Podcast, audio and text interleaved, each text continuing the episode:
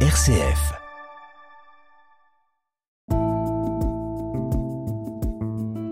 Regard chrétien sur l'actualité. Dorothée Scholz. Bonjour, Monseigneur Gobillard. Bonjour. Vous êtes évêque auxiliaire du diocèse de Lyon et c'est avec vous aujourd'hui que nous allons porter notre regard chrétien sur les moments qui ont marqué l'actualité cette semaine. Et je vous propose de commencer par les festivités de la Fête des Lumières qui se sont achevées dimanche soir et sur cette fête de l'Immaculée Conception mercredi dernier qui a inauguré ces quatre jours de spectacle et de retrouvailles pour les Lyonnais puisque, on le rappelle, la Fête des Lumières n'avait pas pu avoir lieu l'an passé à cause du contexte sanitaire. Alors 1,8 million de visiteurs ont pu admirer les œuvres et c'est le même chiffre de fréquentation qu'en 2019, même si ils ont été moins nombreux dans les hôtels, les bars et les restaurants. Alors quel regard posez-vous sur ces chiffres déjà et puis sur cette fête des Lumières, cette édition un peu particulière cette année? Alors les chiffres, en fait, je m'en fiche. Ah. C'est-à-dire que de temps en temps, il faut arrêter de, de, de juger euh, une manifestation, surtout religieuse, à l'aune de ces chiffres. Moi, je me souviens d'une grande procession que j'organisais et les, les, journalistes sont venus me voir en me disant il y avait combien de personnes? Alors j'ai commencé à les compter une par une, puis ils ont vu que je me moquais d'eux. Et alors du coup, euh, j'ai tiré au dé. J'avais pris mes dés et euh, c'est tombé sur 6. Euh, oui, c'est ça. Et donc, j'ai dit, il y, a eu, il y avait 6000 personnes dans la procession. Formidable. Alors, il y en avait 3000 cette année. Et, et alors, dans, dans, dans, cet exemple, le lendemain, dans la presse, on a eu 6000 personnes selon les organisateurs, 18 000 selon la police. Et là, j'ai trouvé ça assez drôle. Euh, et, et, effectivement, il y aurait juste quelques personnes. Euh, on n'est pas là pour compter. Voilà. Ça, ça, c'est, ça, c'est important. Ensuite, la fête des Lumières, pour moi, euh, c'est un moment très fort, en particulier avec cette procession et cette messe des jeunes. Ça a été très fervent. Les jeunes attendaient beaucoup, beaucoup de, de cette messe parce que c'était vraiment la première fois qu'ils pouvaient se rassembler avec un nombre quand même important. Mmh. et puis c'est la première de l'archevêque aussi qui a, qui, a, pu découvrir notre, notre diocèse sous l'angle de l'Immaculée Conception et de cette fête qui est célébrée ici. Je crois qu'il en a été très touché, très ému. voilà. Et puis pour le reste, le déploiement, bah, c'est toujours une joie d'avoir autant de personnes qui viennent de l'extérieur, qui sont croyants ou pas croyants, et qui, euh, et qui participent à leur manière euh, à cette célébration par euh, toutes ces lumières qui illuminent la ville. Donc c'est très beau et c'est toujours plein de joie. Vous avez eu le temps de faire un petit tour dans les rues lyonnaises ou pas? Oui, j'y suis allé, je me suis baladé, euh, j'ai vu des, des animations euh, à droite, à gauche. Voilà, Alors, je... vous savez que ce qui est assez rigolo, c'est que c'est l'œuvre Iris qui était projetée sur la façade de la cathédrale Saint-Jean dans le Vieux-Lyon qui a remporté le prix du public cette année. Alors, je ne sais pas si vous avez eu l'occasion de l'admirer. On l'a vu, nous, depuis Fourvière, puisqu'on était en direct euh, le 8 décembre pour suivre la messe des jeunes. Et on, l'a vu donc depuis, depuis Fourvière, ce qui n'était pas tout à fait pareil, mais ce qui avait l'air très bien en tout non, cas. Non, c'était très beau. Et puis surtout, le, la rosace qui devient le centre de la cathédrale. Voilà, pour moi, c'est la mise en valeur aussi de ce beau patrimoine. Alors dans le reste de l'actualité, lundi, les membres de la présidence de la conférence des évêques de France ont rencontré le pape à Rome. Coutume annuelle, cette rencontre était aussi l'occasion de rendre compte des travaux de leur récente assemblée plénière qui s'est tenue à Lourdes, on le rappelle, du 2 au 8 novembre dernier. Alors, à l'issue de cette rencontre, Monseigneur de Moulin-Beaufort est revenu sur leur échange au cours duquel le pape a souligné la dignité de leur attitude et de leur manière de prendre en compte le rapport de la SIAZ il les a encouragés à continuer à le faire de manière synodale. Alors, le rapport demeure-t-il donc une base de travail valable malgré les polémiques récentes, selon vous, euh, Monseigneur Goubillard? Alors, euh, déjà, à, à, des questions scientifiques, il faut répondre par des, par des réponses scientifiques. C'est-à-dire qu'à un moment, si tout le monde se, fait le spécialiste des études de population générale, eh ben, effectivement, il y aura autant d'avis que de personnes en France. Et pour l'instant, j'ai entendu de très belles réponses de scientifiques, de personnes dont c'est la, spécialité, de sociologues, de statisticiens, qui ont dit que c'était un très très bon rapport. Donc il n'y a, aucune raison de douter des chiffres ni de la, de la méthode. Et, ceux qui l'ont fait ne, l'ont pas fait au titre de leurs compétences. Hein. Un historien eh ben, n'est pas un sociologue euh, ni un statisticien. Je suis désolé de le dire. Mais en revanche, ce qui a été un peu inquiétant pour moi, c'est de voir que peut-être certaines personnes se sont approchées du pape pour euh, donner des conclusions d'un rapport avant même que le pape ait pu avoir le rapport. Donc c'est très important que ce soit les évêques qui y soient allés pour donner des éléments, pour donner un résumé du rapport, pour que le pape ait la connaissance à partir des sources mêmes, et pas seulement des on-dit ou des, des, mouvements autour de l'Église, euh, autour du, du Saint-Siège.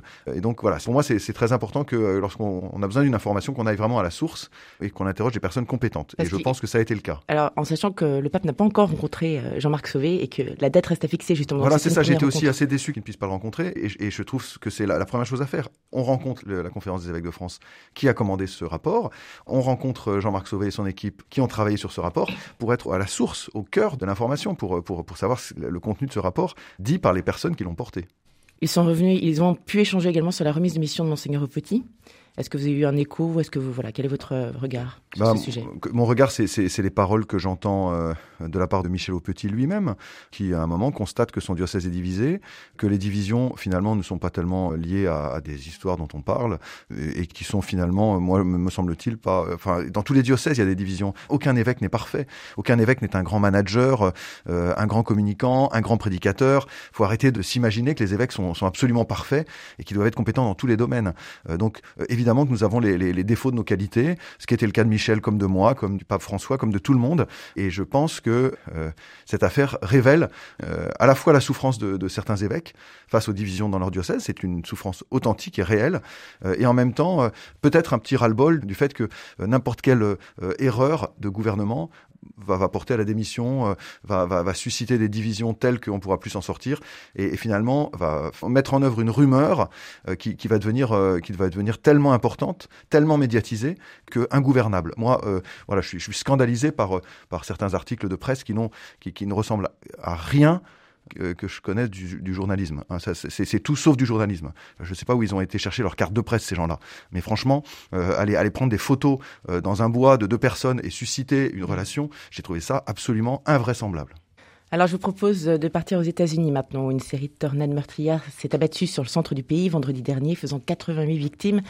Alors la violence du phénomène a rapidement posé la question d'un lien de cause à effet avec le réchauffement climatique en cours, non confirmé par les scientifiques, mais qui fait débat aujourd'hui.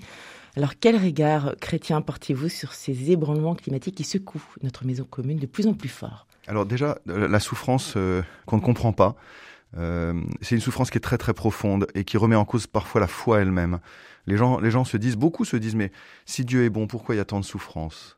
Alors évidemment la souffrance morale on la connaît, hein, euh, la souffrance qui est liée à mon péché, eh ben c'est moi c'est moi qui en suis responsable. Je suis responsable de, de mon péché, de, de l'orgueil, de, de l'égoïsme. Euh, voilà c'est c'est la souffrance individuelle euh, que je cause par mon péché. Il y a aussi la souffrance morale collective qu'on cause par le péché collectif.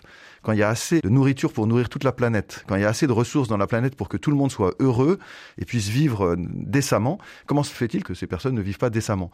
Ça, c'est un péché collectif. Parce qu'un petit groupe, que ce soit des, nations, euh, des associations de nations, euh, ben, vivent, en prenant les richesses de tout le monde. Hein. Voilà, je dis, les choses telles qu'elles sont. C'est un péché dont le pape Jean-Paul II disait que c'était une structure de péché, un péché collectif.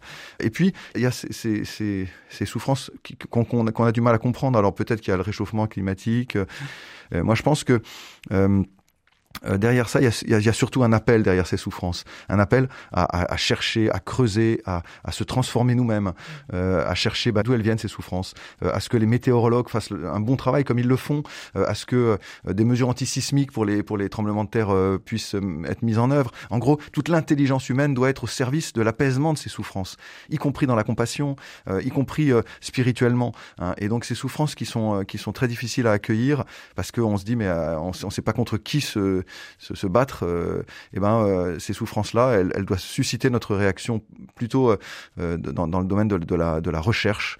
Et effectivement, si des climatologues disent qu'il y, a- un souci, alors elles doivent avoir des conséquences dans notre vie. Hein, si nous en sommes responsables, est-ce que ça devient pas une souffrance qui est liée à un péché collectif de, maltraitance de, l'environnement? C'est la question que je pose. Alors pour finir, peut-être un petit mot pour nous accompagner vers Noël et nous partager un, un message d'espérance, puisque c'est la dernière fois que vous serez au micro en 2021, on vous retrouve évidemment en 2022. Mais un petit message pour nos éditeurs spécial. Oui, dimanche dernier, j'ai assisté à l'oratorio de Noël par euh, la maîtrise de la cathédrale, euh, la maîtrise de la cathédrale Notre-Dame de Paris aussi, euh, par un magnifique trio de percussions et un texte de Marie-Noël absolument somptueux. Et ce texte disait bah, Jésus, Marie et Joseph reviennent sur Terre, comme tous les ans, ils reviennent tous les ans, et ils cherchent une famille pour les accueillir, un groupe, euh, euh, des personnes pauvres comme à, comme à Bethléem, des bergers comme à Bethléem, des rois mages comme à Bethléem, et ils en trouvent pas. En fait, tout le monde est replié sur lui, tout le monde est sur ses cadeaux, sur, euh, sur ses richesses, sur son bien-être, incapable de regarder plus loin, et finalement ils en trouvent trois, un juste, une douce et un... Et un un pauvre, voilà, qui ont le cœur suffisamment pauvre, euh, suffisamment doux, euh, suffisamment juste pour les accueillir et pour sortir d'eux-mêmes et pour être prêts à, se mettre en danger pour accueillir cette famille de Bethléem. Je trouve ça, je trouve ce conte magnifique. Il a été écrit en 49 par euh, Marie-Noël et il dit la, véritable espérance de Noël, c'est d'aimer, c'est de se laisser aimer par le, tout pauvre, le tout juste, le tout doux et, de devenir comme lui pour accueillir tous ceux qui, portent son image, c'est-à-dire tous les plus pauvres de la terre.